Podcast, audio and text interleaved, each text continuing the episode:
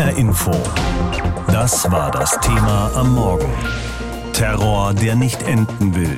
Fünf Jahre nach den Anschlägen von Paris. Am Stade de France, in mehreren Cafés und im Konzertsaal Bataclan, also gleich an mehreren Stellen der französischen Hauptstadt, sind diese Anschläge verübt worden in der Nacht vom 13. auf den 14. November 2015. 130 Menschen sind damals von islamistischen Terroristen getötet worden, 90 von ihnen im Bataclan. Die Überlebenden und Hinterbliebenen werden das nie vergessen. Und viele andere Menschen in Paris dürften in letzter Zeit wieder mehr denn je daran erinnert worden sein. Durch weitere Anschläge, die vor kurzem nicht nur in Wien und Dresden, sondern eben auch in Nizza und in Paris verübt worden sind. Unsere Korrespondentin in Paris, Katrin Hondel, die uns jetzt ihre Eindrücke schildert, wohnt in der Nähe des Konzertsaals Bataclan und sie kommt immer wieder dort vorbei.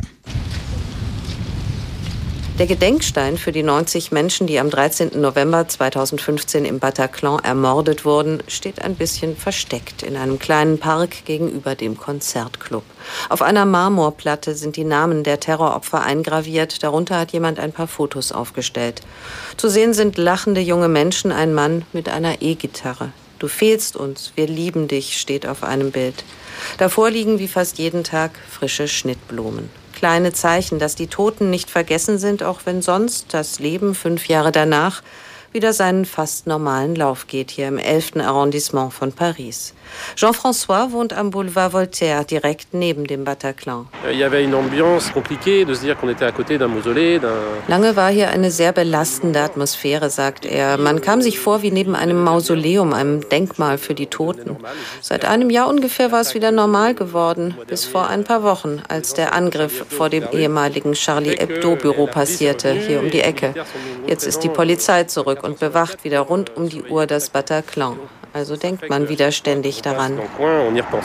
Mir geht es ähnlich wie Jean-François. Das Viertel rund um das Bataclan ist auch mein Viertel. Seit 20 Jahren schon wohne ich hier.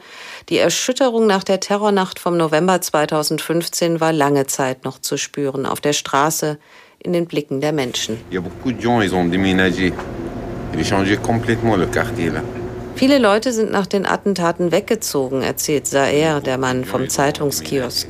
Die haben das nicht ausgehalten. Aber so ist das Leben. Man muss damit leben, meint er. Und schaut auf den Boulevard, wo ein grünes Fahrzeug der Pariser Straßenreinigung geräuschvoll das Herbstlaub von den Trottoirs fegt. Delphine, die gerade ihre Zeitung bei Saya gekauft hat, verfolgen die Ereignisse von 2015 bis heute. on a beaucoup souffert. Et moi, je peux vous Wir haben sehr gelitten, sagt sie. Mich hat das sehr mitgenommen. Ich habe immer noch Albträume. Diese Attentate waren so schrecklich. Für die Kinder, die haben die Schüsse gehört. Das war zu viel, grauenvoll. Aber zum Glück gibt es Leute wie Saer, der Muslim ist, und wir verstehen uns gut. Zum Glück gibt es in Frankreich viele Muslime, die mit uns zusammen für die Republik sind. Alors heureusement, on a quand même l'espoir euh, des gens comme Zaher Zayer, der Zeitungsverkäufer am Boulevard Voltaire, ist Syrer und lebt seit sieben Jahren in Frankreich. In den Medien, sagt er, würde immer nur über Islamisten geredet, nie über den Islam. Das schmerze ihn. Er sei immer noch unter Schock, sagt Zayer über die jüngsten Attentate in Frankreich. Da tötet ein 18-Jähriger einen Lehrer und ein anderer Menschen in einer Kirche in Nizza. Das ist 100 Prozent Haram, also verboten nach islamischem Glauben. Das ist inakzeptabel. Jemanden beim Beten töten, das ist mehr als Haram. Und hinterher heißt es, das sei der Islam. Aber der Islam ist das nicht. Terror, der nicht enden will. Fünf Jahre nach den Anschlägen von Paris, so heißt das Thema heute Morgen hier in HR Info. Und die Stimmen und Eindrücke, die wir gerade gehört haben, hat unsere Pariser Korrespondentin Katrin Hondel gesammelt. Islamistische Attentäter töteten wahllos 130 Menschen. Zunächst zündete ein Selbstmordattentäter vor dem Stade de France einen Sprengsatz, während im Stadion die Nationalmannschaften von Frankreich und Deutschland spielten. Dann fuhren Killerkommandos mit Kalaschnikows bewaffnet durch die Stadt und töteten viele Menschen, die auf den Terrassen der Cafés saßen. Weitere Terroristen stürmten den Konzertsaal Bataclan, nahmen Geiseln und töteten allein dort 90 Menschen. Heute gedenkt die Französische Republik all dieser Menschen, die damals getötet wurden und ausgerechnet kurz vor diesem Jahrestag haben schon wieder islamistische Terroristen Anschläge verübt. In Paris, Nizza, Dresden und Wien. Viele fragen sich nun, was können wir gegen solche Täter unternehmen? Darüber habe ich vor der Sendung mit Hamen Abdel Samad gesprochen, Politikwissenschaftler und Autor mehrerer islamkritischer Bücher. Das jüngste heißt Aus Liebe zu Deutschland, ein Warnruf. Nach den Anschlägen von Paris vor fünf Jahren hatte Hamed Abdel Samad von einem totalen Versagen des Westens und der islamischen Welt im Kampf gegen den Terror gesprochen. Und ich habe ihn gefragt, ob er das heute, fünf Jahre später, immer noch so sieht. Ja, das ist sogar gerade noch schlimmer als vor fünf Jahren, denn die Anschläge vor fünf Jahren waren nicht in dieser Frequenz. Heute müssen wir damit rechnen, dass fast jede Woche ein Terroranschlag in Europa verübt wird. Die europäischen Staaten sind ratlos und verbarrikadieren sich hinter Sonntagsreden und Durchhalteparolen wie wir verteidigen die Freiheit und Meinungsfreiheit äh, wird nicht in Frage gestellt. Wir werden unser Lebensstil nicht verändern. Aber die Terroristen haben es tatsächlich geschafft, dass wir unsere Meinungsfreiheit heute einschränken und dass wir unser Lebensstil massiv eingeschränkt haben. Sie haben nun nach den jüngsten Anschlägen in Paris, Nizza, Dresden und Wien gesagt, es gibt eine westliche Toleranz gegenüber den Intoleranten, die aufhören muss. Wen meinen Sie, wenn Sie von den Intoleranten sprechen? Die Terroristen oder auch andere? Leider Europa hat immer gewartet, bis aus dem Islamismus Terrorismus wurde. Und äh, der Terrorismus hat mehrere Schichten. Natürlich die gefährlichste Stufe, das sind die IS-Anhänger und die Terroristen selbst. Aber darunter kommt der politische Islam, der seine Infrastruktur in Europa überall aufbaut, legal. Muslimbrüderschaft, Erdogan-Anhänger, die meisten, die türkisch-nationalistischen rechtsradikalen Organisationen wie die Grauen Wölfe, sie agieren unter dem Deckmantel der Toleranz und des Multikultis und sie auch äh, führen dazu, dass junge Muslime sich entfremden von den europäischen Gesellschaften, dass sie mehr Hass gegen den Westen spüren. Und das ist äh, der Pool, aus dem die Terroristen später natürlich äh, fischen. Deshalb Kampf gegen den Terrorismus bedeutet nicht nur gegen Terrornetzwerke, sondern auch gegen die Theologie der Gewalt, die in vielen Moscheen in Deutschland und Europa gelehrt wird. Sie fordern in diesem Zusammenhang eine ehrliche Debatte über den Islam, die es Ihrer Ansicht nach in Deutschland bislang nicht gäbe. Was genau soll denn in dieser Debatte zur Sprache kommen? Wir haben keinen Vermittlungsraum mehr, wo wir ehrlich über bestimmte Themen reden können. Und gerade beim Thema Islam, da haben wir mehrere Probleme. Erstens, zum Beispiel die Bundesregierung muss mit der Türkei zusammenarbeiten wegen Flüchtlingsfragen und so weiter, muss mit Iran Geschäfte machen, mit Katar und Saudi-Arabien Geschäfte machen und Deutschland will die Partner nicht verärgern und deshalb will man ungern über islamkritischen Themen sprechen. Dann kommen wir zu den Muslimen selbst, ganz normalen. Sie erpressen die Kritiker immer mit ihren religiösen Gefühlen. Sie behaupten, die Kritik würde ihre Gefühle verletzen. Aber das schränkt die Meinungsfreiheit ein. Und Allerdings kann es, Herr Abdel Samad, natürlich auch problematisch sein, nach islamistischen Terroranschlägen eine Debatte über den Islam anzufangen. Denn das könnte ja heißen, Islam und Islamismus in einen Topf zu werfen. Es waren ja auch Muslime, die sich nach den Anschlägen von Paris entsetzt gezeigt und gesagt haben, solche Morde sind nicht durch die muslimische Religion zu rechtfertigen. Es gibt zwar ein Unterschied zwischen Islam und Islamismus, aber es gibt keinen Islamismus ohne Islam. Die Beziehung von Islam und Islamismus ist, äh, ist wie die Beziehung von Alkohol und Alkoholismus. Es ist eine Frage der Dosis. Und je nachdem, es gibt viele Muslime, die nicht ein Koran auf zwei Beinen sind, die nicht fünfmal am Tag beten, die nicht jetzt dann Dschihad äh, praktizieren wollen und so weiter und so fort. Aber der Islamismus baut auf die islamische Theologie, die Aufteilung der Welt in Gläubige und Ungläubige. Das ist nicht Islamismus, das ist Islam. Die Vorstellung, dass Gott der Gesetzgeber ist, und dass seine Scharia nicht verhandelbar und nicht veränderbar ist, das ist nicht Islamismus, sondern Islam. Und das sind die Grundlagen schon. Die Idee vom Dschihad, ist bereits im Koran. Und deshalb müssen wir auch über den Islam diskutieren und nicht nur über den Islamismus. Das könnte ja geschehen, wie es ja auch äh, die letzten 14 Jahre über geschehen ist in der Deutschen Islamkonferenz, die ja Anfang dieser Woche wieder getagt hat. Sie haben nun vor kurzem gesagt, dass Sie nach zehn Jahren regelmäßiger Teilnahme die Deutsche Islamkonferenz verlassen wollen. Wenn Sie diese Ankündigung wahrmachen, Herr Abdel Samad, verweigern Sie sich dann nicht genau der Debatte, die Sie einfordern? Im Gegenteil, ich habe sehr lange auch mit den Islamverbänden und äh, mit ganz problematischen Organisationen auch diskutiert und verhandelt in dieser Islamkonferenz. Aber ich musste nach zehn Jahren feststellen, dass die Politiker, die mit uns in dieser Konferenz teilgenommen haben, am Ende die Entscheidung getroffen haben, zusammen mit den Verbänden, ohne mit den kritischen Stimmen das abzusprechen. Deshalb waren wir leider zehn Jahre lang nur Zaungäste oder Zierde oder PR-Gag, damit die, das Innenministerium der Öffentlichkeit vortäuschen kann, dass diese Konferenz alle Stimmen irgendwie zusammenbringt. Aber am Ende wurden nur die Themen, die die Verbände selbst gesetzt haben, besprochen. Und das sind die Themen, die den Verbänden Geld bringen. Sie haben sich geweigert, über äh, Radikalisierung von jungen Muslimen zu sprechen. Sie haben sich geweigert, über Antisemitismus unter jungen Muslimen zu sprechen. Und sie haben sich geweigert, über das Thema Frau im Islam und Gleichberechtigung von Mann und Frau zu sprechen. Und aus meiner Sicht ist die Islamkonferenz gescheitert. Sagt der Politikwissenschaftler und Autor Hamed Abdel Samad. Sein jüngstes Buch heißt Aus Liebe zu Deutschland ein Warnruf. HR Info. Das war das Thema am Morgen. Terror, der nicht enden will. Fünf Jahre nach den Anschlägen von Paris. Fünf Jahre nach den Anschlägen von Paris, unter anderem am Stade de France und dem Konzertsaal Bataclan, fünf Jahre nach diesen Anschlägen, das ist leider zugleich auch wenige Wochen nach den Anschlägen von Wien, Dresden, Nizza und wiederum Paris. Mit der Erinnerung an die 130 Menschen, die vor fünf Jahren in Paris getötet wurden, verbindet sich also das noch sehr frische Entsetzen nach den jüngsten, noch nicht lange zurückliegenden Anschlägen. Grund genug für die Innenminister der Europäischen Union, gerade heute miteinander zu beraten. Ein Ausblick unserer EU-Korrespondentin Astrid Korall.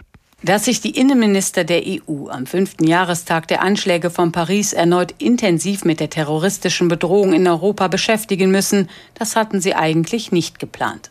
Doch nach den jüngsten Attacken in Frankreich, Dresden und Wien ist das Thema aktueller denn je. Und so wollen Horst Seehofer und seine Kollegen heute eine Erklärung verabschieden, deren Entwurf dem ARD-Europastudio vorliegt. In dem Papier verurteilen sie die, so wörtlich barbarischen Akte auf das Schärfste. Außerdem wollen sie verdeutlichen, was die EU im Kampf gegen den Terror zu tun gedenkt. Schon in den vergangenen Jahren hatte sie Maßnahmen auf den Weg gebracht. Diese müssten nun konsequent umgesetzt werden, forderte Frankreichs Präsident Emmanuel Macron und nannte als Beispiele die Verknüpfung von Datenbanken, die Zusammenarbeit der Polizei und den Informationsaustausch. Le développement des bases de données communes, la coopération entre nos polices, nos échanges d'informations. Es sind Punkte, die sich unter anderem in dem Entwurf für die Innenminister wiederfinden. Auch wollen sie stärker gegen Hasspropaganda und Desinformation im Internet vorgehen, dagegen, dass sich Menschen radikalisieren. Behörden sollten mehr Zugang zu digitalen Informationen bekommen, im Einklang mit den Grundrechten, wie es ausdrücklich heißt. Am Dienstag nach dem Treffen mit Emmanuel Macron hatte Österreichs Kanzler Sebastian Kurz gesagt, es gibt hinter dem Terror eine ideologische Basis. Das ist äh, der Islamismus, das ist der politische Islam und den müssen wir auf allen Ebenen bekämpfen. Dagegen hatte Bundeskanzlerin Angela Merkel betont, es geht hier nicht, äh, darüber waren wir uns auch einig, um eine Auseinandersetzung zwischen dem Islam und äh, dem Christentum zum Beispiel, sondern es geht äh, darum, dass das demokratische Gesellschaftsmodell sich mit terroristischen und antidemokratischen Verhalten auseinandersetzen muss und dies mit großer Aufrichtigkeit und entschiedener Stärke. Der Islam als solcher wird in der Erklärung für die Innenminister nicht genannt. Vielmehr ist davon die Rede, dass der Kampf gegen den Terror nicht gegen bestimmte religiöse oder politische Überzeugungen gerichtet sei, sondern gegen fanatischen und gewaltsamen Extremismus. Nach den jüngsten Anschlägen hatte Emmanuel Macron auch den Schengen-Raum in den Fokus gerückt, also jenes Gebiet in Europa, in dem sich die Menschen normalerweise ohne Kontrollen bewegen können. Das Credo bei vielen in der EU ist, Schengen ist nur möglich, wenn die Außengrenzen wirksam kontrolliert werden.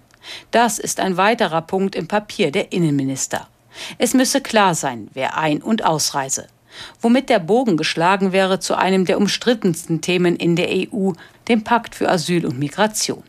Auch der sieht einen stärkeren Schutz der Außengrenzen vor, außerdem schnellere Asylverfahren und mehr Solidarität unter den Mitgliedstaaten.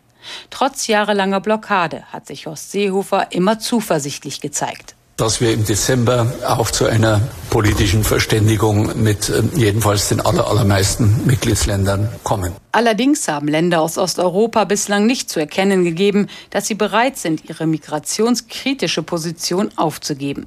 Ob aus Seehofer also sein Ziel erreicht, bleibt fraglich. Waren tatsächlich mehrere Anschläge an einem Abend damals in Paris am Stade de France in mehreren Cafés und im Konzertsaal Bataclan. Und dort in dem Konzertsaal trafen damals zwei Menschen aufeinander, deren Väter Jahre später gemeinsam ein Buch geschrieben haben. Und das ist bemerkenswert, denn die Tochter des einen wurde im Konzertsaal Bataclan von einem islamistischen Terrorkommando ermordet und der Sohn des anderen war einer der Terroristen. Er starb ebenfalls im Bataclan. Anfang 2017 suchte sein Vater Astin Amimour Kontakt zu dem anderen Vater, Georges Salin, der inzwischen eine Opferorganisation gegründet hatte. Und Georges Salin war bereit zu einem Treffen, dem dann viele weitere folgten. Asdin ist nicht der Vater irgendeines jungen Mannes, der nach Syrien ist. Er ist der Vater von Sami Amimour, dem potenziellen Mörder meiner Tochter. Ich weiß nicht, aus welcher Waffe ihre tödliche Kugel abgefeuert wurde, aber das spielt für mich auch keine Rolle. Trotzdem oder gerade deswegen war Georges Salin bereit, Asdin Amimour zu treffen. Im Februar 2017, nicht ganz eineinhalb Jahre nachdem seine Tochter Lola bei dem Anschlag auf den Pariser Club Bataclan ermordet wurde. Von der ersten Begegnung mit Georges an haben wir uns gut verstanden. Ich habe entschieden verurteilt, was passiert ist. Ich habe mich in seiner Gegenwart nie unwohl gefühlt. Erzählt Asdin Amimour. Er weiß um Georges Schmerz, den der sinnlose Tod seiner Tochter Lola hinterlassen hat.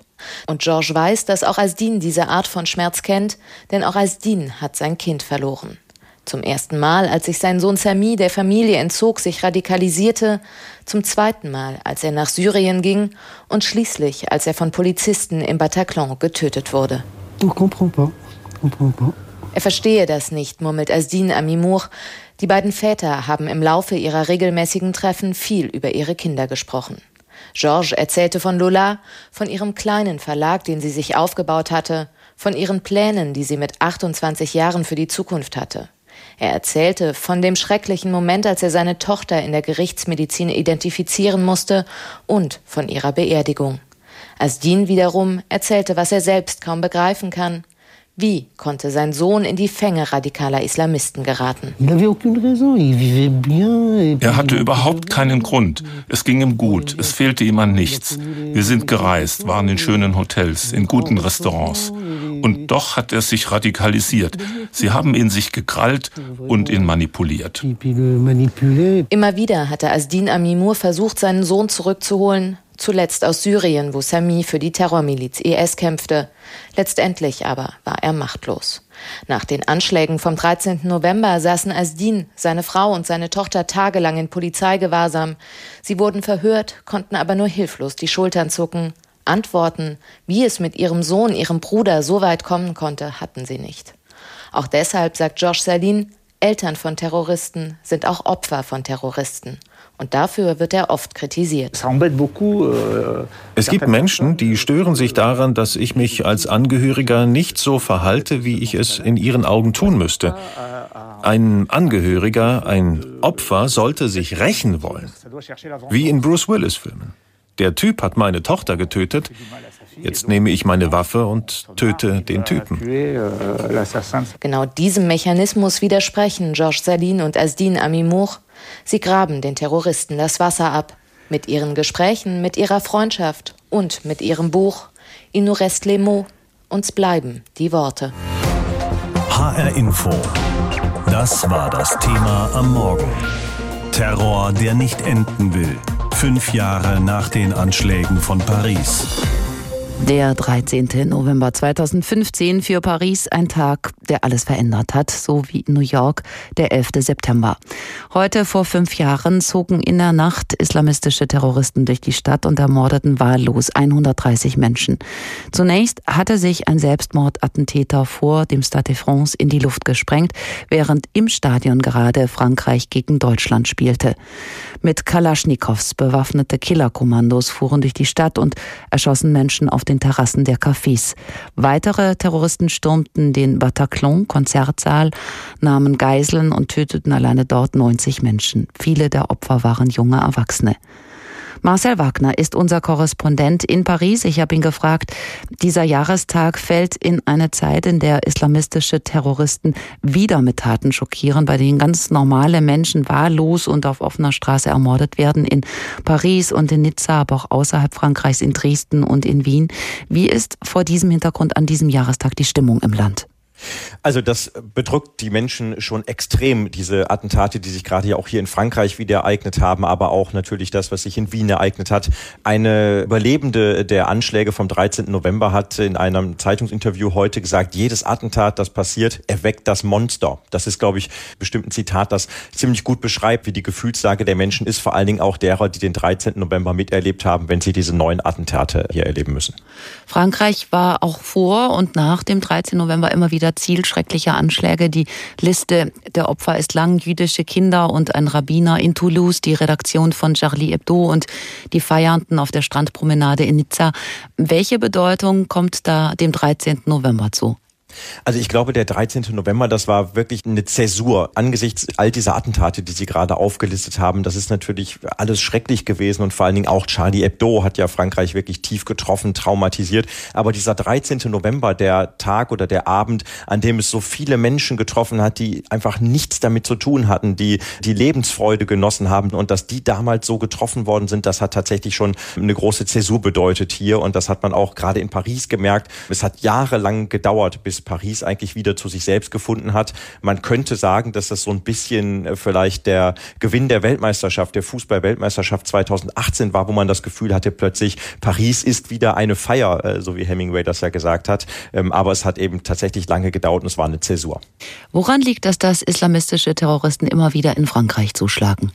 Ja, das fragt sich natürlich die Gesellschaft, das fragen die Menschen sich hier in Frankreich dauernd. Und äh, da kommt sicherlich eine ganze Reihe von äh, Gründen zusammen. Es hat sicherlich damit zu tun, dass Frankreich, dass diese Republik sich ja als extrem laizistische Republik versteht, in der die Trennung zwischen Kirche und Staat äh, ganz groß geschrieben wird. Das haben wir ja auch jetzt nach den neuesten Attentaten wieder gesehen, dass eben Emmanuel Macron, der Präsident, sich hinstellt und zum Beispiel die Verbreitung von Mohammed-Karikaturen verteidigt. In Frankreich darf man eben auch Blasphemie üben, was in vielen anderen Ländern ja ähm, teilweise verboten oder zumindest nicht hoch angesehen ist. In Frankreich gehört es eben zum Selbstverständnis dazu. Und das zieht eben den Zorn der Islamisten dieser Welt immer wieder auf Frankreich. Es hat sicherlich auch andere Gründe, den äh, Kolonialismus, äh, den Frankreich durchgemacht hat, äh, fehlende Integration, fehlende Chancen für ähm, Bevölkerung in gerade muslimisch geprägten Vorstädten. Also es gibt viele Gründe, die da zusammenkommen und all das ist sicherlich ein Cocktail, mit dem sehr schwierig umzugehen ist. Damals 2000 2015 hatte der Präsident François Hollande dem Terror den Krieg erklärt. Nun gibt es wieder Anschläge, die Täter scheinen unberechenbar. Was also hat Frankreich seither in diesem Kampf erreicht? Nicht viel, wenn man ehrlich ist und wenn man sich anschaut, was in letzter Zeit passiert ist. Dazu muss man auch sagen, dass die Art und Weise, wie die Terroristen zuschlagen, sich natürlich schon geändert hat.